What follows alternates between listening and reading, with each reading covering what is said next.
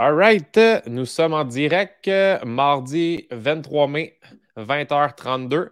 Fidèle au poste, toujours en retard. Euh, toujours euh, beaucoup de plaisir à jaser avec mes invités euh, avant de commencer soit les, les, lives, les podcasts. c'est ça, 20h32, petit deux minutes de retard. De toute façon, ça va vous laisser le temps de vous connecter pendant que les gens se connectent bientôt, parce que là, ah, là, ça rentre. Yeah! Bienvenue. Donc, euh, ceux, qui, euh, ceux qui arrivent, vous allez pouvoir euh, faire comme d'habitude, venir commenter si vous êtes en live. Ceux qui vont le faire, ils vont venir l'écouter pas mal en retard. Mamounet live. Mais oui, Mamounet, je suis en retard. Je parlais avec, avec Alexandre. ceux qui sont en live, venez commenter live. Et ceux qui vont l'écouter en rediffusion, viendrez commenter rediffusion. De cette façon-là, je peux voir qui a assisté à notre live de ce soir avec Alexandre. Hello en live. Donc, bonjour tout le monde, ceux qui se connectent. On est 15, donc ça va rentrer euh, tranquillement. All right. Euh, sans plus attendre, euh, ce soir, je reçois Alexandre Gagnon, qui est un ami. Alex, ça fait vraiment longtemps qu'on se connaît grâce à Roxane Ducharme, qui est ma belle-sœur. on se connaît depuis. Alex, elle a souvent de meilleure mémoire que moi, donc elle va pouvoir le dire tantôt. Je ne sais pas depuis quand on se connaît, mais ça fait, d'après moi, facile 10 ans parce que ça fait quand même 15 ans que j'étais avec ma conjointe, fait que euh, ma femme maintenant. Donc, euh, c'est sûr que ça fait un petit bout qu'on est dans le même entourage. moi, j'étais un groupie, j'allais voir ses compétitions, euh, je la suivais dans, sa carrière. Fait qu'on va pouvoir en jaser tantôt de ça. Donc, encore une fois, bienvenue et je fais venir à l'instant Alexandre et le tour de magie. POC! Hey! wow! Hein? C'est technologique tout ça. Donc, bienvenue Alex, ça va? Ben oui, merci, toi. Ben oui. Eh oui, ça va super bien, comme si on ne s'est pas parlé là, ouais, euh, deux minutes. Hein? Ben oui, on est, des bons, on est, des bons, acteurs. All right. Euh, une réponse à ta question aussi. Oui, vas-y. Combien, ça fait combien de ben, temps? Mais ça fait un peu. J'ai fini mon secondaire, ça fait 11 ans. Puis Rox, on se connaît depuis secondaire 2, 3. Fait que ça doit faire à peu près 15 ans aussi que je connais Rox. Fait que d'après moi, Peut-être 15 ans. Fait qu'au même moment, euh, au même moment que, que j'ai commencé à sortir avec ça dans secondaire 4, j'imagine, euh, le 15 ans, on, s'est rencontrés. Fait que, euh, ouais, fait que t'étais une petite mini dans ce temps-là. fait que ça fait longtemps qu'on se connaît. donc, toi, tu me suivais dans l'univers du baseball, moi dans l'univers du ski. On s'est connus aussi, euh, ben, on est allé skier une couple de fois ensemble, on est allé en voyage ensemble, donc c'est ça, des, des, Wildwood de ce monde. Euh, ça, on n'embarquera pas sur ce sujet-là. Euh, maintenant, je suis une fidèle, une fidèle des dimanches, Simon. Yes! Fait que Alex, maintenant, elle vient, elle vient souffrir au Idolem les dimanches avec, avec Alicia qui est en live en ce moment.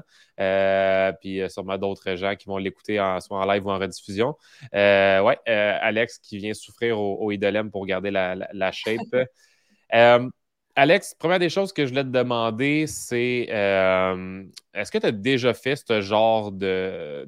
je ne l'appellerais pas ça une interview, mais mettons soit un podcast, soit. Euh, T'en as-tu déjà fait par le passé? Oui, j'ai essayé de penser à ça. Pas avec l'interface Facebook. C'était dans mon. Ben, dans le temps que j'étais athlète, ça fait pas si longtemps que ça, mais c'était plus des interviews en direct avec de, télé euh, les, euh, caméras en live. Puis souvent, mais par contre, souvent, c'était rediffusé dans des, par exemple, RDS, ils mettaient des petites capsules sur le web. C'était pas toujours directement à la télévision, mais c'était jamais en live euh, au travers comme Facebook ou autre, le podcast. OK. Oui, parce que c'est quand même récent, l'univers du podcast, puis tout ce qui est live Facebook, Instagram, c'est quand même assez récent. ça fait quand même un cinq ans que tu as arrêté, puis ça t'a passé à RDS, tu as passé à pas mal de, de postes à la télé avec le, avec ta carrière en, ski. Mais euh, non, c'est ça. Je me demandais si tu avais, soit après ta carrière, whatever, déjà fait des podcasts, non? C'était une euh, première. Une première. Bon, mais on brise la glace ensemble, c'est excellent.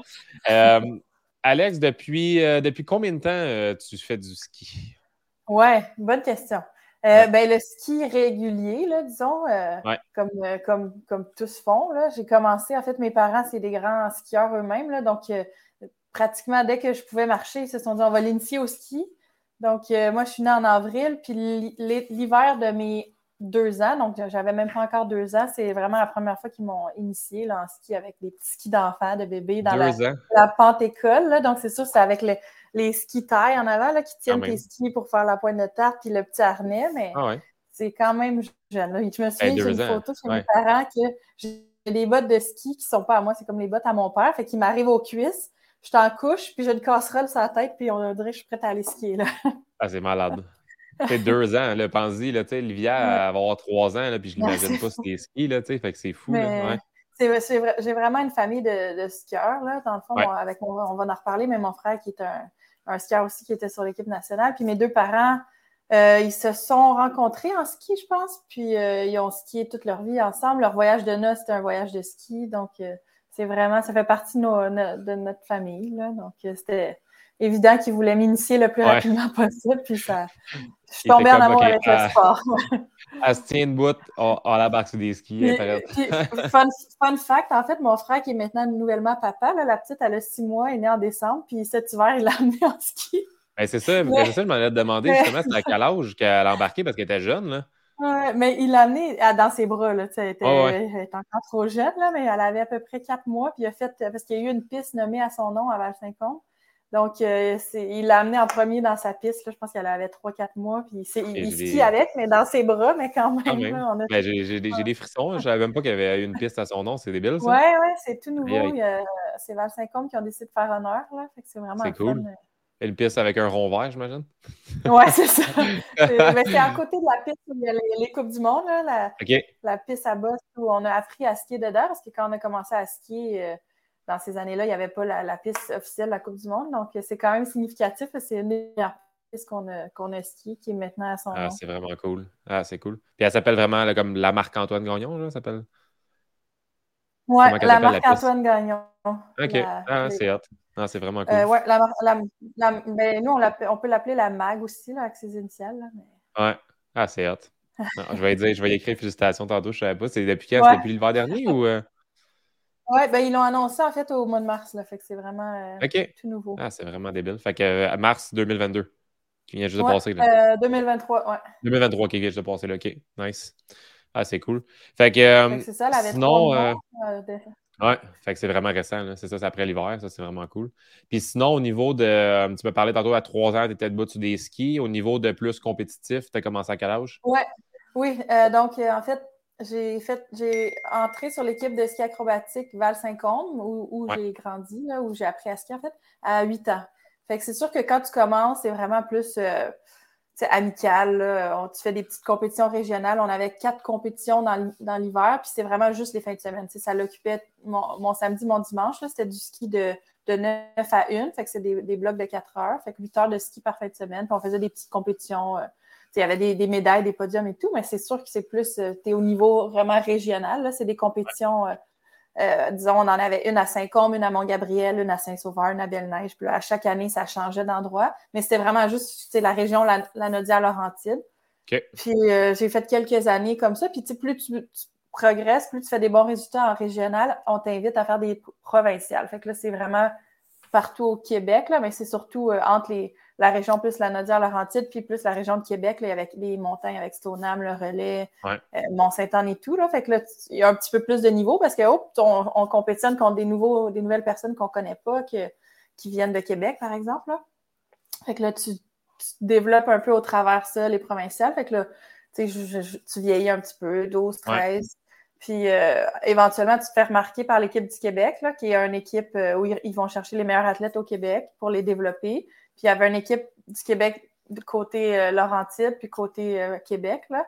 Donc, moi, c'est à 13 ans que j'ai fait l'équipe, euh, cette équipe-là, l'équipe développement. Puis à ce moment-là, là, tu fais des compétitions plus provinciales, mais aussi canadiennes. Fait que là, tu te promènes un peu partout au Canada, tu voyages. on avait peut-être une ou deux compétitions dans l'année qui sont dans l'Ouest canadien, en Colombie-Britannique, en Alberta, parfois en Ontario. Fait que là, c'est ça demande un peu plus d'implication, évidemment. Des fois, il fallait partir une semaine complète euh, dans l'Ouest. Ou sinon, quand c'était des compétitions plus provinciales, ben c'est plus les vendredis, samedis, dimanches. Mais c'est sûr que plus tu progresses, plus tu, euh, tu montes un peu en niveau. Puis c'est sûr que ça demande un petit peu plus d'implication, manquer un peu l'école. Et puis, euh, ben, éventuellement, sur l'équipe du Québec, il y a, à ce moment-là, il y avait deux équipes. Là, fait que l'équipe développement, l'équipe plus senior, si on appelle. Là. Donc, moi, j'ai finalement gradué sur l'équipe plus senior. Puis à ce moment-là, on fait vraiment plus des compétitions internationales. Senior, c'est quel âge? Euh, j'avais peut-être 16, euh, 16, ans quand je suis montée sur les 15-16. J'ai fait deux ans sur le développement, puis ensuite sur l'équipe senior.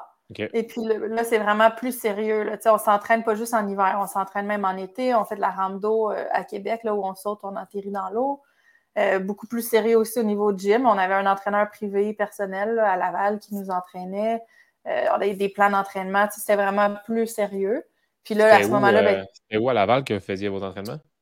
Oui, ça s'appelle, c'est un petit gym là, au sommet. C'est c'était des entraîneurs qui avaient, qui avaient ouvert ce gym-là. Puis c'était vraiment des entraînements en groupe. Là, fait que nous, on réservait une session, une plage horaire, euh, une heure et demie, puis on y allait, euh, disons, par groupe de quatre athlètes. Là. Puis c'était le fun parce qu'on est tous des amis. Euh. ça rendait l'entraînement un petit peu plus motivant. Puis c'est vraiment des entraînements spécialisés. C'est très spécifique pour le ski. Fait que c'est beaucoup de nous, c'est 30 secondes une descente maximum. Fait que c'est très explosif, des jump squats, des cleans, des deadlifts. Des déplacements de gauche-droite. Des, des, sprints, pousser des sleds et tout. Là. Fait que le gym était vraiment adapté pour ça. Puis il y avait une grande euh, endroit extérieur là, où on avait accès. Fait que c'était super pour nous. Là. Puis pour ta rampe d'eau que tu parlais à Québec, c'est juste ça à Québec? Euh, il y en a aussi à Saint-Hippolyte, euh, dans les Laurentides. Mais c'est sûr qu'à Saint-Hippolyte, c'est juste un saut. Là, ils, ont mis un petit peu plus d'investissement. Maintenant, ils sont rendus avec deux sauts. Il y a des trampolines en permanence, c'est mieux. Mais à Québec, c'est vraiment le meilleur endroit qu'on avait à ce moment-là au relais, au Lac-Beauport. Puis, euh, fait que c'est sûr qu'une partie de notre été, on était souvent là-bas pour des camps d'entraînement. Puis, on, voyageait aussi sur l'équipe du Québec. Là. On avait des entraînements beaucoup en France euh, au courant de l'été pour justement aller chercher la neige euh, ah dans les glaciers qu'on n'a pas ici. Là. Tu t'es promené pas mal, mettons. Là. Ouais, quand même, quand même. mettons que grâce au ski, tu en as fait des voyages. Puis, tu sais, mettons, tu, je, sais qu'encore, ça rampe d'eau, là. Euh, si tu glisses sur quoi au début? Ouais, c'est des tapis. C'est vraiment, je, ne sais pas c'est quoi le matériel. Ça ressemble à du plastique, là, mais c'est vraiment fait d'une façon où est-ce que ça ressemble un petit peu à la vitesse qu'on va atteindre sur la neige. Mais il faut vraiment pas tomber, là, parce que ça, ça graffine, ça les rafle, là. Fait qu'on mettait des wetsuits. Puis dans le fond, euh, c'est juste un saut, tu atterris dans l'eau, des marches, puis là tu montes, puis tu fais, tu peux faire 30 sauts dans une journée. Puis tu montes tes skis en haut, genre? Tu montes tes skis en. OK. ouais, t'as des, des, bottes de Dans le fond, c'était quand même un bon entraînement, les rampes d'eau. Euh, tu as tout ton kit, là, wetsuit, la ceinture de sécurité, casse, des bottes de ski, puis des bottes de ski mouillées, c'est pas mal lourd. Là. Puis il y a une paire de skis sur l'épaule. Puis là, on attachait des petites cordes après les, les skis parce que ça arrive si tu n'en as pas. Mettons, tu atterris dans l'eau, tu perds ton ski, il faut aller chercher dans le fond de la piscine. Là. C'est pas. Ah, c'est, pas nice. Les, bassins olympiques, là, c'est assez profond pour aller chercher ça. Là. Ouais, c'est ça. J'imagine que la profondeur devait être assez euh, impressionnante parce que ça, tu arrives de haut, là, j'imagine. Oui, exact, exact. Puis c'est, à Québec, c'est une grosse, grande, grande piscine. Puis il y a les gens qui font du aerial, qui est les gros sauts là, qui sautent 10 euh, mètres dans les airs. Là. OK c'est la même piscine. Fait que c'était assez profond. Il fallait que ce soit creux, c'est ça. Ouais. Euh, on a, euh, pendant que ça roule, euh, il y en a qui posent des questions. Puis là, il y a Mathieu Marino Croteau, une légende du web, qui demande est-ce possible d'avoir des autographes sur mes skis et mon casque? Et je pense que Mathieu aussi, il serait capable de donner, de donner des autographes parce que c'est tout un skieur, si, je m'abuse, c'est ça. J'ai entendu dire qu'il avait quand même du potentiel. Oui, ouais, je l'ai coaché d'ailleurs cet hiver à faire de la bosse à mon Gabriel. Là, il y a du potentiel. Un excellent athlète. Puis Mathieu, je pense, ta signature sur ton chest, c'est pas assez? Oui, c'est ça. Je pense qu'il en veut plus. Mais Mathieu, je pense que c'est ça. Lui, c'est un gars de ski hors piste aussi, c'est ça? Il, est capable de tout faire, c'est ça? Oui, très hors piste. Souvent, les patrouilleurs, ils courent après. Oui, c'est ça. True, story, true story d'ailleurs. Oui, c'est un hors-la-loi, c'est Mathieu. Parlant de ça, Mathieu, j'attends encore mon chandail euh, pour euh, les, les, mondiaux. Là. Euh, du potentiel dans le crack d'Ontario. Ben, merci Mathieu d'être là pour nous faire rire ce soir. Euh, fait que, on était rendu à ski senior. Donc là, on a 16-17 ans. Euh, on a euh, aussi skippé un peu le, secondaire. Au secondaire, 100% du temps, tu étais à l'école ou. Non. on, peut demander à Rox. Mais non, dans le fond, c'est vraiment, surtout secondaire 4-5, quand là, je suis rendue sur l'équipe, plus l'équipe nationale, pas l'équipe nationale, mais l'équipe Québec, mais niveau senior, justement, où est-ce que là, on fait plus des compétitions internationales en Amérique du Nord, là, fait que le circuit nord-américain, où ce qu'on est beaucoup au Canada, États-Unis. Euh, c'est sûr que souvent je partais pour euh, un mois complet pendant l'hiver, là, fait que faut tout rattraper le temps perdu par après, mais euh, ça, a quand même bien été. J'ai toujours eu une facilité à l'école aussi, puis j'allais à une école secondaire où les profs étaient quand même très compréhensifs. C'était c'était une petite école, il n'y en avait pas vu beaucoup des gens partir euh, super longtemps, faire des, compétitions au niveau international. Donc, il acceptait de, me contacter par email, m'envoyer les devoirs, les, lectures à faire. Puis ça, a quand même super bien fonctionné de cette façon-là. Puis je pouvais reprendre les examens en différé quand je revenais au Québec. Là, fait que ça... tellement, euh, tellement petite école que c'est rendu une école primaire. Oui, c'est ça. C'est même pas une école secondaire. Euh, c'est juste pour donner une idée à quel point c'est petit. J'ai enseigné là-bas, puis euh, je comprends pas comment ça peut être un gymnase de secondaire. ah ouais, c'est fou. Terrible, pour vrai. Là. Je, je, pense à vous, la gang de ski qui devait être comme. C'est quoi cette ben, job-là? au moins, c'est une école ski-études. Fait qu'en hiver, deux jours par semaine. Des fois, trois, on partait en ski à Montgarceau. Fait que c'est vraiment fun. c'était plus intensif. Les journées qu'on était à l'école en hiver, c'était il n'y avait pas le temps de niaiser, mais justement, la, récompense, c'est qu'on partait en ski deux, jours par semaine. Ah, ça, c'est hot, là. Fait que secondaire, on termine, on gradue, félicitations. Après ça, on dit Cégep, Alliance Sport-Études, c'est ça? Oui, exactement. Dans le fond, quand je suis rentrée au Cégep, c'est l'année où je suis rentrée sur l'équipe nationale aussi. À 17 ans? Oui, d'habitude, 16, 17, là. En fait, je pense que j'ai fait une année. J'ai fait une année de cégep encore sur l'équipe du Québec, puis je suis rentrée à 18 ans sur l'équipe nationale. Fait que j'avais fait un an de, de cégep, mais euh, euh, c'était quand même. Euh, je partais beaucoup. Là. Fait qu'à ce moment-là, je suis allée au cégep de Terrebonne, puis avec l'Alliance par études, ben, ils m'ont vraiment accommodé là, dans le sens où, un peu comme au secondaire, mais encore mieux. Là, je pouvais partir. puis quand je revenais, je me, je me souviens encore, une prof de chimie, elle m'avait fait faire les labos toute seule, tu sais, au cégep avec elle, puis la technicienne. Je suis comme, c'est comme, tu peux pas demander mieux VIP, ça. Là. Ouais, c'est VIP, c'est vraiment hot. Ouais. Je l'ai vécu avec le baseball aussi, puis, euh, tu sais, on était comme, euh, il arrangeait nos horaires. Euh, tu sais, moi, chaque jour, je finissais à, mettons, à deux heures pour aller m'entraîner de 3 à 6 à Centre-Claude Robillard, puis c'était vraiment il arrange nos horaires en fonction de nos sports. Là, fait que c'était vraiment ah, cool. Ouais, vraiment. il s'adapte. J'avais même des bourses d'études avec l'Alliance par études pour comme, nous motiver à continuer à, parce que eux, ce qu'ils veulent, c'est vraiment des athlètes performants, mais aussi des, des, athlètes qui sont studieux, qui réussissent à l'école, parce que le sport, c'est pas toute la vie. Là. Il, y a un, après-carrière éventuellement. Puis ils veulent qu'on mette autant d'efforts dans le sport que dans nos études. Fait qu'eux, ils nous encouragent. C'était une équipe au complet qui était derrière nous, qui nous appelait souvent à prendre de nos, de nos nouvelles, puis comment ça va dans le ski, comment ça va à l'école. C'est vraiment un support euh, important en tant que jeune athlète là, qui, progresse dans le monde du sport.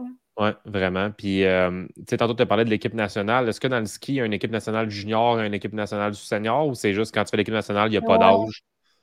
C'est vraiment juste une équipe nationale dans le sens où c'est les mêmes coachs, les mêmes ressources. C'est juste qu'il y, a des niveaux dans l'équipe. Ça, ça, définit, il y, a, comme, ben, je pense que c'est encore comme ça, mais tu avais comme l'équipe ABC, puis ça définit surtout le, l'argent que tu vas recevoir comme subvention, disons. Là. Puis ça dépend de tes performances. Donc, dans mon temps, pour être sur l'équipe A, ben, il fallait deux podiums en Coupe du Monde. Pour être sur l'équipe B, il fallait euh, deux top 10 en Coupe du Monde. Puis pour l'équipe C, c'était le reste de, l'équipe. Mais c'était quand même les mêmes coachs, les mêmes ressources euh, euh, qu'on avait, autres que financières, mais les mêmes ressources matérielles, si je peux dire. on avait les mêmes centres d'entraînement, on avait les, les mêmes cas d'entraînement, vraiment. Là. Puis, as-tu toujours été dans l'équipe A ou tu as, progressé de C, B, Oui, en fait, j'ai jamais fait l'équipe A parce que c'était deux podiums dans la même année en Coupe du Monde. Euh, mais au début, ma première, mes deux premières années, j'étais sur l'équipe C. Puis là, ensuite, j'avais des très bons résultats dans les. Dans le fond, l'équipe A et B, souvent, ils sont en Coupe du Monde. L'équipe C également. Mais ça dépend des résultats. Et puis, quand moi, je suis rentrée sur l'équipe, l'équipe était très, très forte à ce moment-là. Donc, j'avais pas de, place en Coupe du Monde. On avait juste euh, six, filles qui pouvaient compétitionner sur l'équipe Coupe du Monde. Euh, quand je suis rentrée sur l'équipe, on était dix sur l'équipe. Donc, il y en avait six en Coupe du Monde, quatre autres qui faisaient le circuit nord-américain, qui est un peu le même qu'on fait sur l'équipe du Québec. Donc là, évidemment, c'est attendu, nous, qu'on fasse des podiums, qu'on ait des bons résultats parce qu'on est rendu sur l'équipe nationale. Là. Et puis, j'ai fait euh, un an complet sur l'équipe euh, Noram. J'ai eu mes, premiers podiums à vie, des excellents résultats. Et puis, la deuxième année, ils m'ont donné euh, la chance d'aller. en fait, il y a eu la Coupe du Monde à Saint-Côme, que je, pense que c'est la Coupe du Monde que vous étiez venu. J'ai fait mon premier top 10 mhm. justement en Coupe du Monde. Oui, on Vraiment un, excellent résultat. Puis là, c'est à ce moment-là que l'équipe m'a annoncé que j'avais mon billet pour aller au Japon la semaine d'après pour faire mes preuves. Puis euh, j'ai super bien performé à cette compétition-là. J'ai fait euh, une quatrième puis une sixième place. Puis j'ai depuis ce temps-là, j'ai eu ma place en Coupe du Monde jusqu'à ma retraite. Là, ouais. Euh, ça, ah, j'ai été très chanceuse parce que ça arrive souvent qu'ils te donnent ta... Ah ouais, c'était une belle, une belle compétition. Puis c'est ça, ça arrive souvent qu'ils te donnent ta chance, tu vas en Coupe du Monde, puis là, ça, tu fais pas les résultats espérés, tu retournes en oram, puis tu fais comme le yo-yo un peu. Mais moi, j'ai vraiment été ben, je, dis chanceuse, mais j'ai mis l'effort, là, mais dans le fond, la, première chance qu'ils m'ont donnée, ben, je l'ai saisie, puis j'ai performé deux top 6, puis euh, j'ai eu ma ah, place euh, jusqu'à la fin. Tu as bien fait ça, puis tu avais suivi, c'était des heures de fou, là. il y avait comme un méga décalage aussi, je pense. C'est ça? 13 heures. Ouais, c'est ça. On t'avait suivi, euh, je m'en rappelle. Puis non, c'était vraiment cool. Puis tu sais, oui, il y, y, a tout le temps du monde qui vont parler de la chance, mais on fait notre chance tu le sais, là, comme athlète, euh, tu as, créé ta chance, tu es allé, ils t'ont ouvert une porte, tu as, saisi ta chance, puis tu as, performé. Fait que ça, c'est tout à ton honneur. Là, fait que c'est vraiment good job. Puis euh, là, on parle de euh, l'équipe nationale. Tu as fait l'équipe nationale pendant combien d'années? cinq ans. Cinq ans? Donc de, 2013 à 2018. OK, 2013 à 2018. Puis tu sais, on va aller, on va aller parler un peu de les études pendant ta carrière, on l'a dit, c'était l'Alliance Sport-Études, puis ils t'ont beaucoup aidé. Euh, est-ce que tu as eu besoin de, travailler pendant ta, carrière de ski ou as-tu eu besoin de. Euh, qu'est-ce que tu faisais? Oui, moi, j'ai été quand même très chanceuse parce que c'est un sport assez coûteux, le ski acrobatique, évidemment. Euh, surtout quand, quand on est sur l'équipe du Québec, je dirais que c'est à ce moment-là que ça coûte le plus cher parce qu'on n'est pas encore, on ne fait pas encore des Coupes du Monde, donc on n'a pas vraiment la reconnaissance du gouvernement. Mais on fait quand même toutes les coupes, juste les, coupes NORAM où on doit voyager pendant tout l'hiver, puis on s'entraîne euh, pendant l'été presque euh, tous les mois d'été pour chercher de la neige. On s'en va en Australie, en Argentine, en, Europe. Donc, ça coûte très, très cher. Puis, on n'a pas de subvention du gouvernement. Donc, c'est à ce moment-là que les commanditaires sont très importants. L'Alliance par études, la Fondation de l'athlète d'excellence du Québec qui me commanditait, mais il y avait quand même un déficit euh, pendant quelques années là, que, que j'étais sur l'équipe du Québec. Donc, moi, j'avais la chance que mes parents euh, pouvaient me supporter là, dans mes, dans mes mm. objectifs, mais il y a certains, je suis consciente qu'il y a certains athlètes qui devaient travailler là, pendant ce temps-là. Donc, en, plus de concilier le sport, les études, ce qui demandait déjà pratiquement tout mon temps, j'avais plus beaucoup de temps pour faire mes loisirs personnels, voir mes amis, puis il y en a qui devaient en plus travailler. Là. Donc, euh, moi, j'ai eu la chance de ne pas avoir à, à, faire ça. Puis quand j'ai atteint l'équipe nationale, puis avec les bons résultats, ben là, j'étais cardé par le gouvernement, comme on dit. Donc, à chaque mois, je recevais un montant, puis ça me permettait d'arriver égal, même de, mettre un petit peu d'argent de côté là, à la fin du mois. Donc, euh, ça, c'est cool. Là. quand tu commences à avoir ce statut-là, ça donne un break à tes parents aussi. Là. On salue Patrick et Diane aussi en passant. Parce que c'est sûr, c'est un, un, sport amateur. On n'est pas, pas un sport professionnel comme la Ligue nationale de hockey, la NFL et tout, qui font des millions. Nous, c'est vraiment. Euh, c'est des plus petits montants, disons. Là. Fait que c'est ça peut prendre beaucoup de temps avant de te rendre là. Donc, au début, c'était comme dans le négatif. Là, donc, exact. si je me trompe, ben, tu me le diras, ceux qui font vraiment beaucoup d'argent avec le ski acrobatique, on s'entend que ça prend des médailles d'or aux Olympiques, puis ça prend des.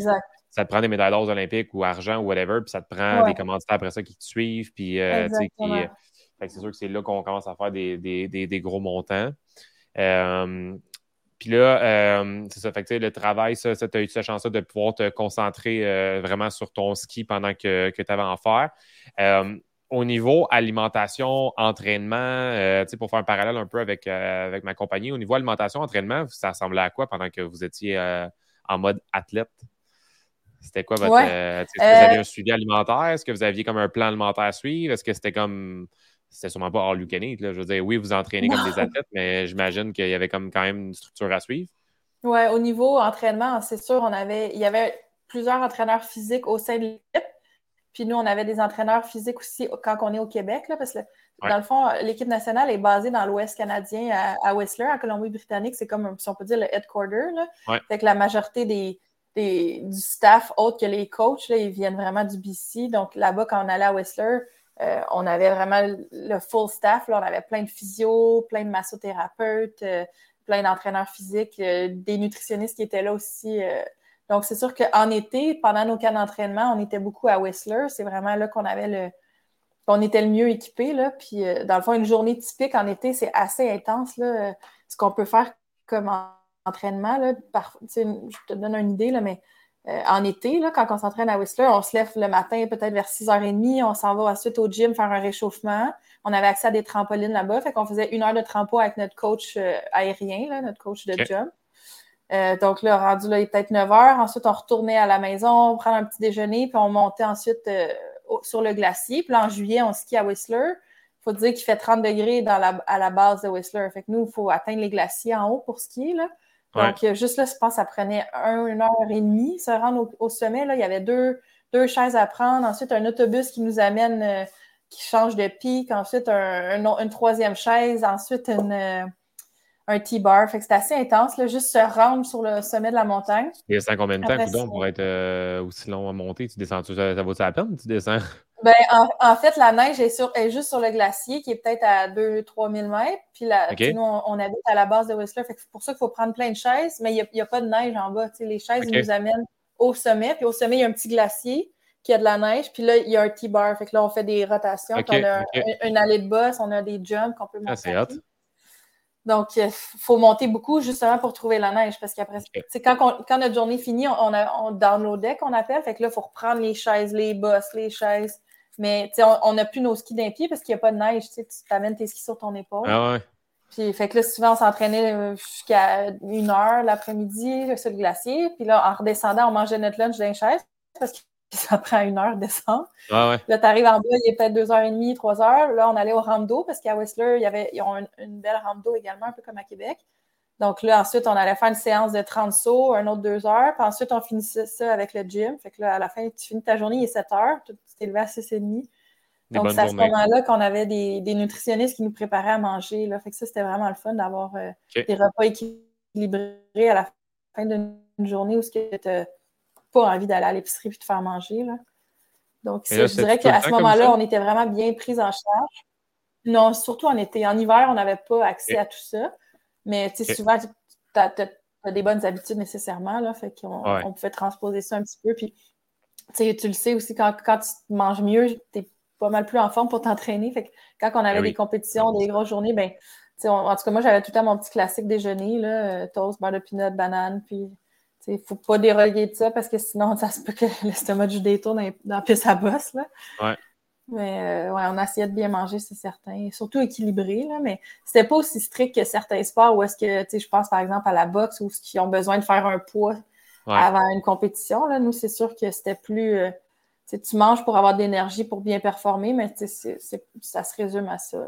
C'est drôle que tu aies dit ça parce que c'est ça que je m'en avais posé comme question. Est-ce que dans le fond, vous deviez être euh, est-ce que dans le fond, vous aviez comme des suivis de poids? Est-ce que vous deviez être, euh, exemple, parce qu'à un moment donné, il était comme, OK, euh, ou je sais pas si c'était un go and feel les coachs, mais est-ce que, ah, tu vas être trop lourd? est-ce qu'il y avait comme ce genre d'esprit-là ou c'était vraiment, tu regardais skier, t'es forte, t'es puissante, ton poids, on ne touche pas? Il y avait tout ce genre de suivi-là là-dedans ou non? Ben, on, avait un suivi, c'est sûr, mais jamais ils ont fait de, ils faisaient de commentaires là-dessus. Mais, mais dans le fond, deux fois par année, on avait des tests physiques, puis c'était toujours à Whistler aussi qu'on les faisait. Fait qu'il y en avait au au début de la saison morte, là, fait qu'à peu près au mois de mai, quand justement on commence notre entraînement estival, parce que dans le fond, donner une idée, nous, la saison, ça commence à peu près en décembre jusqu'en mars.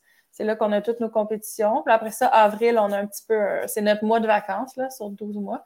Puis on recommence après ça au mois de mai, puis on s'entraîne de mai à novembre pour se préparer pour la saison qui commence en décembre.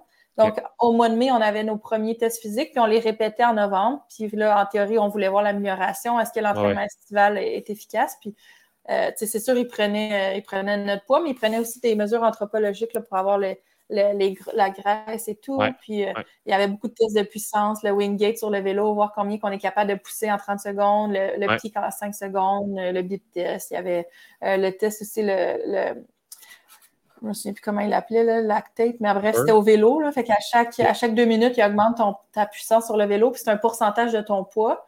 Puis il nous piquait le doigt toutes les deux minutes pour voir ton, seuil de lactate. Puis là, quand tu atteignais 6 mmol par litre, là, c'était à chaque minute que le seuil augmentait de, watts. Là, puis il fallait voir combien tu es capable de pousser de watts selon le pourcentage de ton poids.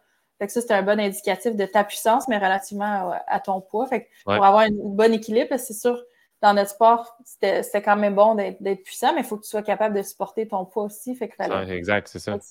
Bref, ça nous donnait des mesures qui étaient quand même fiables pour est-ce mm-hmm. qu'on est assez en forme pour euh, la prochaine saison? Puis, fait qu'il se basait un peu plus là-dessus, qui est un peu plus spécifique pour le sport que juste le, poids. Le poids, c'est ça. Parce que ça je pense que je pense pas que ça, te, ça le nuit euh, des athlètes à cause de ça. Là, je veux dire, toi, tu étais puissante, tu étais dans, dans, tu étais plus forte, mm-hmm. j'imagine, euh, dans ton sport. Oui, mais en, fait, j'avais le record au Wingate. Là. Je ne sais pas s'il a été battu, mais j'avais poussé. Euh, c'était comme 1400 ou 1500 watts, je pense. Là, Ouais, c'est ça.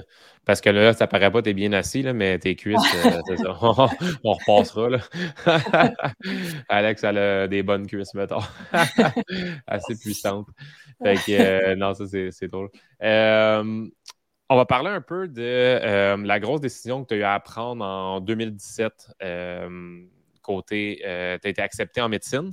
Donc, tu avais, terminé avais terminé ton cégep, après ça, tu as été, accepté euh, en médecine, mais il y avait les, euh, les Olympiques en 2018, c'est ça? Oui, exact. C'était quoi le, gros dilemme que tu as eu à faire en 2017, justement, à cause de, cette décision-là? Dans le fond, moi, j'ai fini mon cégep justement en 2017. Fait que là, quand on termine notre cégep, c'est les applications à l'université. Puis euh, moi, c'était évident que je voulais aller en médecine. C'était vraiment mon, mon objectif de carrière. Donc, euh, j'applique en médecine, en médecine euh, dentaire, puis en, physiothérapie. Puis là, j'espérais, ou non, en, pharmacie, en tout cas, bref. Mais j'espérais vraiment rentrer en médecine. Puis finalement, je passe les, admissions en médecine, puis c'est quand même très stressant parce qu'on est beaucoup, beaucoup d'étudiants partout au Québec qui appliquent. Il y a quatre facultés où ils acceptent des. Ils forment des, médecins, là. Fait que euh, Université Montréal, McGill, Université Laval, Université Sherbrooke. Puis, euh, juste les entrevues, c'est super stressant en tant que tel parce que c'est comme une chance, une journée. Euh, c'est 10 citations, là, des petites citations de comme 10 minutes. Puis là, il faut que tu démontres que tu as des, bonnes habiletés personnelles là, pour rentrer en médecine. Puis euh, c'est quand même stressant. Il y a beaucoup de monde qui sont déçus à chaque année parce qu'il y a peu de place pour le nombre de ben gens qui appliquent. C'est contingenté. Là. Puis, euh, exact. Donc là, j'applique en 2017, mais en sachant que, tu sais, si je suis acceptée, c'est pour commencer à l'automne 2017, mais les Olympiques sont à, l'hiver 2018, qui est cette année-là. Puis c'est, malheureusement, il y a beaucoup de sports qui se combinent avec des études universitaires, mais je dirais que mon sport, ça se combinait pas parce que c'est pas un sport universitaire, c'est pas comme le ski alpin ou les carabins de l'Université de Montréal ont leur équipe. Nous, on n'a pas, mhm. il n'y a, pas ça comme sport universitaire. Donc, puis en, médecine, ils ne pouvaient pas nous accommoder. Je veux dire, on partait euh, dix mois par année, fait que ça ne se faisait pas des études à distance en médecine. Donc, euh, j'ai appliqué en sachant que j'avais peut-être une décision à prendre si jamais j'étais acceptée dès la première fois. De, est-ce que je continue, est-ce que je commence mes études en médecine ou est-ce que j'essaie, c'était ma dernière, dernière chance de me qualifier pour les Olympiques en 2018. Et puis, euh, donc là, j'ai eu la bonne nouvelle que j'étais admise en médecine. Donc, euh, c'est vraiment une. Ah, on va juste faire une petite parenthèse. La fille, elle a été admise en médecine, mais elle a fait toutes ses études à distance pendant qu'elle était euh, athlète euh, de haut niveau dans son sport. Fait que ça, c'est vraiment débile. C'est assez impressionnant. Good job. C'était un des, un des plus gros défis de ma, carrière, en fait. C'était la, conciliation sport-études, mais ça l'a bien, ça bien turned out. Et puis, bon, fait finalement, c'est ça, je suis admise en médecine. Waouh, la grosse joie. Mais là, tout de suite, dès que je suis acceptée, je me souviens encore, c'est le 16 mai que j'ai eu la bonne nouvelle. Mais là, je suis tout de suite comme en train d'écrire justement la Fondation de l'athlète d'excellence du Québec, là, Patricia, qui est, une, qui est la, directrice à ce moment-là, puis qui, qui est d'une grande aide pour moi. Là. Fait que je lui ai écrit que, est-ce que tu as des contacts à l'université? Parce que là, il faut que je repousse d'un an mon admission, il faut que je leur explique mon parcours, puis que les, les, enjeux derrière tout ça. Puis là, c'est là qu'a commencé un long processus. Là. Ça a pris euh, presque six mois là, avant que je sache que finalement, ils ont, ils ont accepté de repousser mon admission. Là, ça s'est rendu jusqu'à la doyenne de la faculté qui a finalement dit que, que, qui acceptait mon, mon, report d'un an, puis que l'année prochaine, j'aurais juste à réappliquer en médecine, mais que je n'aurais pas à refaire tout le processus, je n'aurais pas à repasser les entrevues, puis j'avais ma place garantie en médecine. Donc, c'est vraiment. Je me souviens, ben, je, partais pour un camp d'entraînement en Australie, justement, là, quand, on va là, c'est à peu près en octobre. Fait que là, tu sais, j'étais bien entamée dans ma saison. je me disais, est-ce que. Ou non, c'était juste avant le, début des classes. Fait que je pense que c'était plus au mois août, fin août. Puis finalement, tu sais, je partais là, en Australie, là, je me disais, je ne sais pas, tu sais, est-ce que la, session va commencer? Il va falloir que je revienne au Québec parce que là, je vais mettre fin à, à ma carrière d'athlète. Mais en même temps, je me dis, je suis tellement proche des, des, des Olympiques, je veux tout donner pour essayer de me qualifier parce que c'est une fois, une fois dans une vie. Puis, euh, donc, c'était une décision difficile à prendre, mais finalement, euh, heureusement, tout a bien été. Ils ont accepté de repousser mon admission. J'ai pu tenter de me qualifier pour les Jeux. J'ai travaillé d'arrache-pied euh, pour, pour essayer d'atteindre cet objectif-là. Malheureusement, mes efforts ont. J'étais à court, en fait. On, avait, on a quatre places, quatre filles du Canada qui peuvent aller aux Olympiques, un, maximum de quatre. Là. Et puis, oh, ça tombait que même si je faisais constamment des top 10 sur le circuit de la Coupe du Monde, ben, j'étais la sixième fille. Euh, il y avait les, trois sœurs, puis il y avait un, autre athlète du Québec, puis un athlète euh, de la Colombie-Britannique qui était en avant de moi. Donc, c'était pas suffisant pour me qualifier, mais quand je regarde ça en arrière aujourd'hui, je me dis au moins, j'ai je l'ai pris ma chance, j'ai tout donné, j'ai rien laissé sur la table. Non, t'as bien fait parce que tu imagines après ça d'avoir le, le, sentiment de peut-être, peut-être, peut-être. Là, tu le sais, tu as tout donné. ouais, fait que ça, c'est vraiment euh, tout à ton honneur d'avoir essayé. On appelle ça comme last chance, là, de vraiment y aller jusqu'au bout, all out. Tu fais tous les efforts nécessaires, puis tu es rendu là, tu n'auras pas ça dans. sérieux, ça c'est pas le fun de passer toute la reste de ta vie de dire Ah, j'aurais-tu ben, C'est ça, j'aurais-tu été capable de me qualifier? Parce qu'à ce moment-là, quand j'ai été admise, il y, a, deux filles qui savaient qui, étaient déjà qualifiées parce que quand on faisait deux podiums l'année d'avant dans des compétitions qu'ils avaient sélectionnées, euh, ils pouvaient, comme il y avait la, compétition juste avant les, Jeux, euh, les championnats du monde, puis une compé en Corée qui était une compé practice test, si on appelle, des Olympiques. Si on, faisait des podiums à ces événements-là, on était automatiquement euh, qualifié sur l'équipe euh, olympique. là, à ce moment-là, il y avait deux, filles de qualifiées, puis il restait deux spots pour quatre filles. Fait c'est quand même une bonne chance. Une, chance sur deux de 30 quand même. Euh, il me fallait un podium pour réussir, puis malheureusement, j'ai eu des top 10, mais c'était pas suffisant. Mais au moins, je peux dire que j'ai essayé. Si j'avais pris ma retraite avant, ça m'aurait toujours traité dans la tête. Ah, j'aurais plus. Ouais. Non, non, t'as bien fait. Puis, euh, suite à ça, tu as, annoncé ta retraite. Puis, euh, dans le fond, depuis ta retraite, euh, c'est quoi ta relation avec le ski? C'est quoi ta relation avec. c'est quoi ton après-carrière côté, côté ski? Ça ressemble à quoi? Ouais. Ben, c'est sûr que je ne pourrais jamais avoir le temps de skier autant que je le faisais avant. C'était mon travail. J'étais payée pour ça. donc, on skiait beaucoup, beaucoup, beaucoup. Je, veux dire, je partais pratiquement jamais au Québec. Là, donc là, ma relation a changé dans le sens où maintenant, mon, le ski, je le fais en hiver au Québec. Là, Je ne voyage plus pour, pour skier. Puis euh, c'est surtout les fins de semaine quand je suis euh, quand j'ai pas de garde. Là, donc, euh, mais mes parents ils ont encore un chalet à Val-Saint-Côme. Donc les week-ends où je suis disponible, c'est certain que je vais, je vais à Saint-Côme pour en profiter justement pour skier puis refaire un petit peu de boss. Là, c'est sûr pas au niveau qu'avant. encore, en fais encore, tu jumps encore, tu, tu fais encore, mais c'est sûr que j'aime beaucoup, euh, j'aime beaucoup le ski aussi pour, pour le plaisir, puis juste justement skier avec des amis, c'est vraiment le fun. C'est un beau sport. On est dehors, on, fait de l'énergie, on, dépense d'énergie, je fais ce que j'aime en plus, donc c'est vraiment un beau sport. Fait que tu fais, oh, le, chat, le chat, il va être avec nous autres. Euh, fait que c'est ça, fait que tu fais du ski régulier, puis tu fais encore un peu de ski à bosse. Euh, puis côté, côté médecine, on est rendu où? Oui, ben en fait, là, je suis officiellement euh, médecin. J'ai gradué. Euh, j'ai, eu la confirmation, en fait, que j'avais passé mes examens là, en, mai. Donc, euh, officiellement médecin. donc, c'est vraiment le fun. Puis, en fait, j'ai, été acceptée justement à la résidence en médecine de famille. Donc, là, je commence le 1er juillet à Terrebonne comme, comme, comme résidence en médecine de famille. Fait que pour deux ans, j'en ai avant d'être officiellement terminé, pour dire que j'ai vraiment officiellement terminé avec mes études, mais là, à partir de juillet, je vais avoir un petit salaire, puis je vais avoir plus de responsabilités, je vais avoir des patients et tout, donc ça va être... Euh, ça se rapproche beaucoup de la réalité. On pourrait déjà annoncer aux gens ici en live s'ils cherchent des médecins de famille euh, de commenter. si vous avez le goût de vous faire euh, d'être suivi par un, un ex-skieuse professionnel, vous allez pouvoir dans le bout de Terrebonne. avant de te poser, j'ai peut-être deux, trois autres questions. Ceux qui sont là avec nous, ceux qui ont des questions, n'hésitez pas dans le chat, c'est assez silencieux. ceux qui ont des questions pour Alex, ça va faire plaisir de répondre euh, à part des niaiseries de Mathieu Marino, on n'a pas eu d'autres personnes qui ont. Euh, il y a quelqu'un qui a écrit euh, Une vraie athlète, bravo Alexandre, tu peux être fier de toi. je ne sais pas c'est qui, mais je ne vois, pas les je vois pas les, noms. bravo, bel accomplissement de quelqu'un d'autre. Mais sinon, s'il y en a qui ont des questions et qui sont avec nous ce soir, n'hésitez pas à les poser. comme la dernière question que je dois te poser, c'est pendant ton parcours, euh, on a parlé de côté physique, on a parlé de côté euh, nutrition. Euh, est-ce que vous aviez comme exemple soit des psychologues, est-ce que vous avez comme des suivis au niveau, mettons, mindset, mental, pour vous garder on track pendant les saisons de ski? Exemple que tu aurais voulu faire un top 10, puis à un moment donné, tu ne l'as pas eu, tu avais un top 5, tu ne l'as pas eu? Est-ce que vous aviez comme un, comme quelqu'un après pour discuter de, vos après-performances ou autre chose comme ça ou non?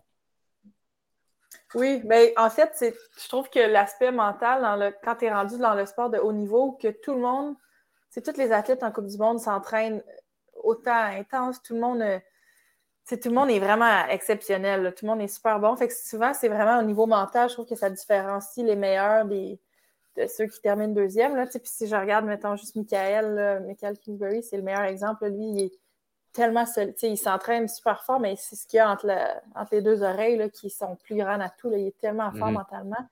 Donc, c'est ça qui fait la différence rendue au haut niveau. Donc, c'est sûr que sur l'équipe nationale, on avait accès. Euh, on avait un psychologue sportif, en fait, là, qui, voyageait avec nous pendant les Coupes du Monde, puis que on avait, on n'était pas obligé de s'associer avec lui. Il y a certains athlètes qui avaient leur propre psychologue sportif, euh, dont il y, avait, il y avait plusieurs Québécois qui avaient justement leur propre psychologue du Québec, mais moi, je l'aimais beaucoup. C'était euh, un super bon psychologue, il venait de Calgary, puis il voyageait avec nous pendant les compétitions. Puis pendant la saison morte, ben, on avait quand même accès à, lui via le téléphone, via. Ben, il n'y avait pas Zoom dans ce temps-là, mais via Skype.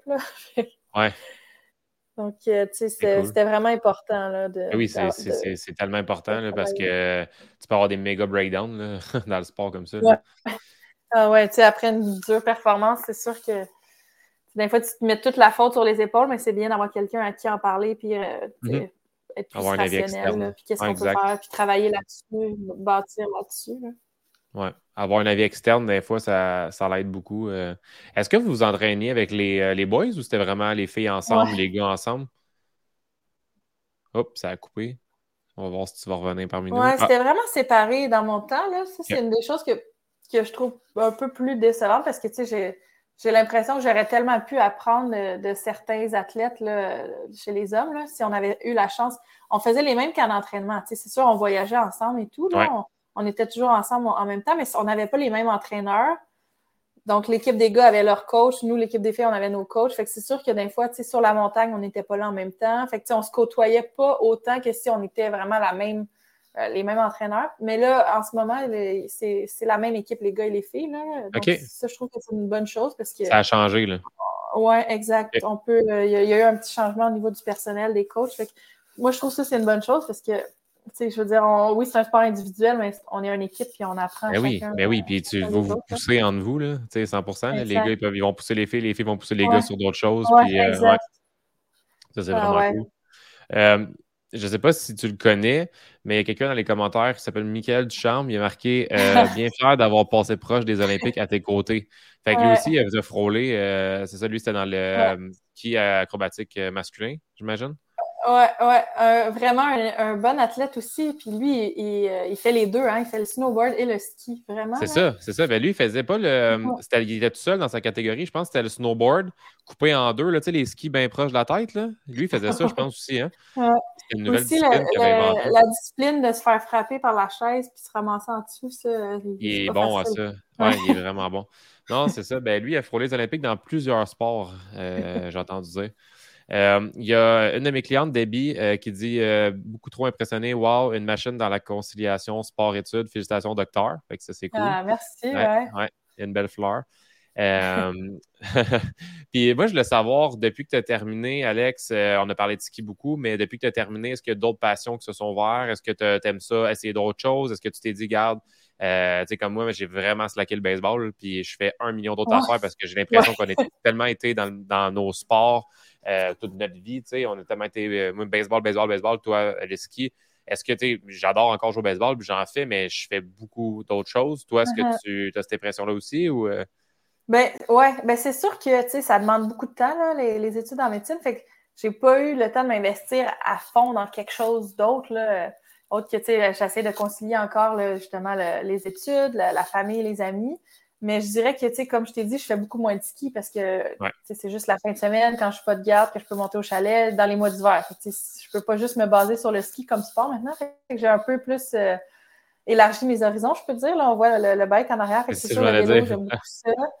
Puis là, j'habite à Montréal aussi. Là, c'est sûr que là, je vais commencer mes études, euh, ben, ma résidence en médecine de famille à Terrebonne. Là, fait que je n'aurai pas le choix de prendre la voiture, mais euh, dans le fond, pendant mes cinq ans où étudié à Montréal, ben, je me rendais à, l'hôpital en vélo euh, en été. Là, mais j'essaie vraiment de rentabiliser mon temps, je peux dire. Là, fait que me déplacer en vélo, ça, ça me permet de rester active. Puis comme après une grosse journée à l'hôpital, des fois, tu n'as pas le temps d'aller t'entraîner, tu n'as pas vraiment le goût, mais là, tu sais que tu viens de faire peut-être un petit 10 km de vélo. C'était ma façon de, de, rester plus active. Ou justement, mon dernier stage, c'était à l'hôpital Notre-Dame, qui est à peu près à 3 km d'ici. Fait que là, j'y allais à la course. Oui, ouais, exact. Ça, euh, ouais. Je voyais sur ce travail. Avec, avec, le, avec, le, sac à dos. Parfait, ça. Ben oui, c'est des façons de. Il faut trouver nos façons de bouger, là. C'est parfait. Exactement. Puis là, le yoga aussi, que j'aime vraiment, surtout. Euh, tes cours, là, c'est vraiment le fun. J'ai l'impression que je me dépasse et tout. Là, fait que, Ça drive. C'est sûr que. ouais, exact. De, garder. J'ai toujours gardé mon esprit sportif, là. Fait que c'est le fun d'essayer plein de sports. Là. Puis aussi le deck aussi, d'ailleurs, avec euh, Mick et Matt. Qui est nouveau, la deuxième année. je ne suis pas très bonne, mais je suis en train d'apprendre. Ben oui, ben oui. Puis c'est des nouvelles affaires, c'est des nouveaux défis. Là, ça, c'est complètement cool. C'est ça qu'il faut. Il faut continuer à s'amuser à travers le sport puis d'essayer des choses qu'on n'a pas eu euh, la chance de faire euh, pendant notre. On, on, a, on a 30 ans, t'as quel âge? de 27, là? 28. 28, c'est ça. C'est le moment d'essayer plein de choses. Là, euh, fait il y a tellement plein de beaux sports. Tu peux peut-être inscrire un triathlon avec moi à un moment donné. oui. Mon frère, mon frère a fait un triathlon quand il a arrêté, parce que je n'ai pas, je pas parlé finalement, mais mon frère était sur l'équipe nationale avec moi. Lui aussi a arrêté en 2018 après les Jeux. Lui, il s'est qualifié pour les Jeux. Fait euh, à Pyeongchang, en, Corée du Sud. Fait que j'ai quand même pu y aller avec ma famille pour euh, le supporter puis pour euh, un peu vivre l'expérience olympique de l'autre côté, si je peux dire. Mais bref, les deux, on a arrêté en 2018 pour lui aussi rentrer à l'école. Les deux, on a poursuivi nos études. Donc, lui, s'est inscrit à un triathlon quand il a arrêté de skier, puis il en a fait un, c'était son dernier. C'est ça. C'est pas bien ça. Ben, tu sais, nous, on est un sport où on est super puissant, on s'entend, tu sais, c'est les 30 secondes. Fait que là, de faire un triathlon pendant une heure, une heure et quart. Euh, il a fait un quel, un sprint, comme? Un, sprint, ouais. Mais même, même à ça, il n'y a pas. Il n'y a pas de Il en a fait, il en a fait juste un. C'est ça, once in a lifetime. non, c'est tough, là. C'est un autre game, là. Tu sais, les sports d'endurance versus les sports d'explosion, là, c'est autre chose. on a une question, Alex. Euh, euh, lors de tes compétitions, tu devais avoir beaucoup de pression puisque la performance était primordiale quelle était la méthode afin de bien gérer ton stress avant tes compétitions? Ah, c'est bon ça. Ben, c'est bon parce qu'encore aujourd'hui, j'utilise cette méthode-là quand j'ai des, moments stressants ou qu'à l'hôpital ou même tu as une mauvaise journée puis tu veux te recentrer. c'est super facile. Je faisais juste prendre un. Tu prends un petit une minute, là, tu t'arrêtes de faire tout ce que tu fais. Moi, je fermais mes yeux, puis là, tu penses à rien, puis je me concentrais sur ma respiration, puis vraiment, j'essayais de compter 5 secondes in, 5 secondes hold, 5 secondes out je faisais cinq respirations comme ça. Puis ça aidait vraiment à. On dirait que ça te permet un peu de, te recentrer sur le moment présent, puis d'oublier un peu tous les, superflus qui peuvent te passer dans la tête. Puis ça, ça m'aidait vraiment, là, surtout, disons, avant le compé, tu assez de visualiser, puis là, tu as comme des pensées qui te rentrent, qui, commencent à stresser. Donc, c'est euh, pour sortir un peu tout le négatif, puis concentrer sur le moment présent, ça pouvait marcher la veille de la compé en visualisation, mais même en haut de la piste, tu, tu le modifies euh, deux, trois respirations, mais en regardant la piste, là, tu te focuses sur ce que tu as à faire en passant ta respiration. Euh, même chose euh, à l'hôpital aussi. tu as, eu quelque chose de difficile, tu perds un patient, ben, tu t'arrêtes, tu te ressens, tu penses à rien, puis tu recommences après. Puis pendant que tu parlais de ça, j'ai eu un flash. moi, mettons, je m'imagine, c'est mon. C'est pas mon sport, en fait, je sais pas, mais je fais juste penser, je suis en haut de la piste, puis c'est sûr à 100% que dans ma tête à moi, je me dis, il faut pas que je tombe. mettons, comment tu faisais pour pas avoir Parce que c'est sûr à 100% que si dans ton mindset, c'est faut pas que je tombe, c'est sûr que tu te casses la gueule. Mais si tu dis, tu sais, c'est un peu comme je, suis en vélo tout le long, il faut pas que je pogne un flat, faut pas que je pogne un flat, faut pas que je pogne. J'aurai pas de plaisir. Mais comment tu faisais pour enlever ça de ta tête? Faut pas que je tombe? Parce qu'on s'attend que c'est fini.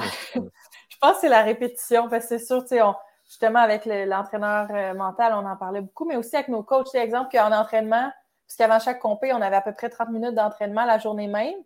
Fait que si, mettons, tu as trois runs d'entraînement, puis dans une de tes trois runs, tu tombes, tu t'accroches à une place, c'est sûr que ça va te sticker avec toi, puis tu vas y penser. Faut que là, mon coach était super bon. De, puis chaque coach travaille différemment, différemment avec chaque athlète parce qu'ils finissent par nous connaître, puis ils savent qu'est-ce qui marche avec nous. Mais moi, c'était de tourner ça au positif. Fait que là, mettons, je me suis accrochée dans tel boss. Fait que là, il disait OK, ben on atterrit, stick de landing, gauche, droite, gauche, puis tu sais, reste les pieds en avant, puis fait que, on tournait ça comme en positif, puis qu'est-ce que je fais?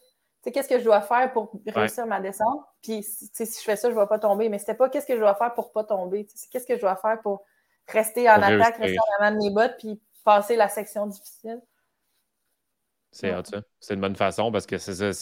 C'est sûr que si dans ta tête à toi, tu penses à ça, je veux dire, c'est scrap, là. C'est fini. Ouais. ouais.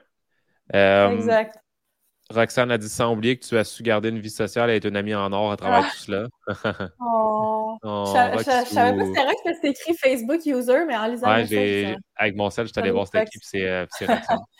fait que, euh, ouais. Ben, c'est ça. C'est ça qui est cool aussi, c'est que tu es resté euh, vraiment, tu sais, il y a du monde que ça leur monte à la tête. Puis, tout le monde que tu as nommé depuis le début, je ne connais pas tout le monde dans ce sport-là, mais Michael, je l'ai rencontré. Il est même venu à un de mes tournois de Spikeball. Euh, ton frère, je l'ai rencontré, c'est une perle, toi aussi. C'est pas du monde que ça vous a monté à la tête. ça, c'est cool de, de, de, voir ça parce que Michael, euh, il aurait pu, là, Kingsbury, de dire euh, moi, je m'appelle puis je deviens. Mm-hmm. palper à personne, puis je peux, tu sais, dans le sens qu'il pourrait, tu sais, je veux dire, c'est, c'est le top dans son sport, tu sais, fait que, mm-hmm. mais il est resté terre à terre, tu sais, le gars, il vient, je l'invite à un tournoi de spikeball à Terrebonne dans Marde de Oiseau, puis il se pointe, ah, il vient faire le tournoi, tu sais, je, m'en souviens, c'était en 2014, puis la veille, on avait fêté sa médaille olympique à Sochi. Puis, puis il était un petit peu, il était un petit peu hangover. Là. J'étais, Mais ça, ça m'a surpris aussi. J'étais surprise euh... qu'il vienne au, Spike. Mais ça m'a surpris aussi qu'il ait le droit, tu sais, parce que, mettons, mon chum euh, Joe Jones, qui, est professionnel au baseball, il y avait comme une clause dans son contrat professionnel qu'il n'avait pas le droit de faire d'autres sports. Tu sais, s'il se blesse à son sport, ah, fine, c'est correct, mais il n'avait pas le droit de faire d'autres sports. Vous autres, vous n'avez pas ça? Vous n'avez pas de. C'est comme pas de C'est peut-être ça la différence entre le sport amateur, professionnel. le sport professionnel, l'équipe te signe puis tu as un contrat. Nous, c'est. Oui, on, a plein, on a des commanditaires, mais c'est pas les mêmes genres de contrats. C'est des contrats à la performance. Puis si tu fais un podium, tu as tant d'argent. Puis... Fait que c'est moins. Euh, mais c'est sûr que tu vas pas faire un sport où c'est sûr que tu vas te blesser, mais on était un petit peu plus lousse, quand même là-dessus où on pouvait se permettre un peu plus. Euh, d'autres sports, là, disons. Ouais, ouais. Non, c'est ça. C'est sûr que quand c'est des millions puis, ou du gros cash, euh, c'est un, un, peu mm-hmm. plus touché d'aller faire euh, d'être blessé en jouant bowling, là, mettons. Mais euh... Fait que, euh, Alex, euh, moi, j'ai fait un tour de toutes mes questions. Il y avait d'autres points que, que soit des inédits du ski, euh, des trucs qui t'est arrivé farfelus dans, dans, le ski, soit dans un voyage, quelque chose que tu dis, OK, ça, ça serait vraiment une belle chose pour, pour clore notre soirée ensemble. quelque chose que, que, même moi, je sais pas ou que je sais comment. Ça, il y a des choses qui te viennent en tête. Il y a, un crash, il y a quand même un, un, un, crash assez drôle à Saint-Côme, justement, en, en entraînement Van Nord. Fait, c'était pas une Coupe du Monde. Mais, euh, fait que, nous, notre équipement, c'est quand même assez basique, là. On a des skis, des bottes de ski, puis euh, des bâtons, le casse et tout. Puis c'est vraiment des, équipements quand même assez euh, spécialisés, là. les skis, c'est une compagnie chinoise, une compagnie japonaise qui font juste des skis de boss, qui nous commanditent. Les bottes, c'est une compagnie qui sont adaptées à nous. On, fait, on les fait mouler à notre pied. C'est super. c'est comme un peu comme si j'avais pas de bottes. Quand je mets mon pied dans ma botte, elle est tellement serrée, ajustée à mon pied que c'est tu ne peux pas demander mieux que ça. Ah puis à un moment donné, j'étais à 5 ans justement, puis moi, je fais des, des front flips, là, fait que vers, vers l'avant. C'est un saut assez dangereux, puisque quand tu te lances, puis dès que tu rentres comme dans ton groupé, tu vois plus où ce que tu t'en vas parce que tu as les genoux. Puis là, à la fin, tu ouvres, puis c'est là que tu fais ton landing. C'est quand même assez dangereux. Puis là, une fois, je fais ce saut-là en pratique, puis j'ai atterri, puis je me suis vraiment éclatée. J'ai over, over rotate, là, fait que j'en ai trop donné. Là, je me suis mis à spinner. Puis là, finalement, quand je finis comme par reprendre mes esprits puis me relever, je regarde, puis là, j'ai perdu un... j'ai senti que j'ai perdu un ski dans la descente. Là. Ça, ça arrive souvent, les, les filles se détachent pour pas qu'on se blesse justement quand se fasse un genou. Mais là, je regarde mon pied, puis non seulement il n'y a plus mon ski, mais ma botte n'est plus après mon pied non plus. Hein? T'as perdu ta botte? J'ai perdu ma botte. Fait que je sais, sûrement qu'en tombant, ça a déclippé. Je ne sais pas encore aujourd'hui comment c'est arrivé. Ah oui, pourtant, c'est attaché puis tout, là, c'est serré. Là botte est encore clippé après le ski. Les stoppers, ils sont pas actionnés. exact. Fait que là, le ski est parti jusqu'en bas de la piste. Il a ramassé le chalet de ski parce qu'il n'y avait pas rien pour l'arrêter. Tu sais, la botte est encore clippée. Fait que le stopper, il n'a pas ralenti le ski. Fait que là, je me retrouve là assis, toute euh, étourdie. Je ne suis plus trop sûre, je suis où. J'ai plus de bottes dans le pied. Mon ski est en bas de la piste. C'est quand même. ça, c'est dans, une... dans une compétition, ça. Ben, c'était en, entraînement. Heureusement, c'était pas ma ah, de compter, là, mais. Euh, Puis arrive quoi, mettons, dans une. Ça t'est déjà arrivé dans une run de compé de, de t'exploser de même, puis après ça, tu dois en faire d'autres? Ça, ça, t'est déjà arrivé? pas, pas autant. C'est vraiment une de mes pires crashs, là, mais ça m'est déjà arrivé de tomber en, en, en compétition, puis ta compé, à l'arrêt là. ok, c'est fini. T'as pas d'autres. T'as pas, genre trois shots par. de la journée. OK. Non, c'est Je pensais que t'avais comme trois chances. En fait, une. On a comme. Mettons qu'on est, je sais pas, ça, ça varie, là, mais on est entre 30, 40, parfois 45 filles. Fait que là, tout le monde fait une première descente, puis les le top 16 avance en, finale. Fait que là, si tu ne qualifies pas dans le top 16, ta journée à l'arrêt. Fait que si tu tombes, ben, ta journée à l'arrêt là. Puis après ça, les 16 repassent, puis là, ils en prennent 6, puis ensuite les 6 repassent, puis là, c'est la médaille, la ronde des médailles. Fait que, Au total, si tu es bien, tu as trois descentes de compétition, là, en plus des, descentes d'entraînement, mais, mais dès que tu tombes en compétition, ta journée arrête. Là. Ça serait rare que les que tout le monde tombe puis que tu, passes euh, ah en finale, parce que tu as, tombé moins, moins rough. Là, ah non, c'est ça. Ça arrive, euh, ça arrive très rarement, là, mettons. ouais. All right. Euh, il n'y a pas eu beaucoup de questions, mais il y a eu des questions pertinentes, mais il n'y en a pas eu beaucoup. Il y a Cynthia Ducharme, je ne sais pas si tu la connais, elle dit Tu es tellement inspirante, tu iras loin, mieux son thème.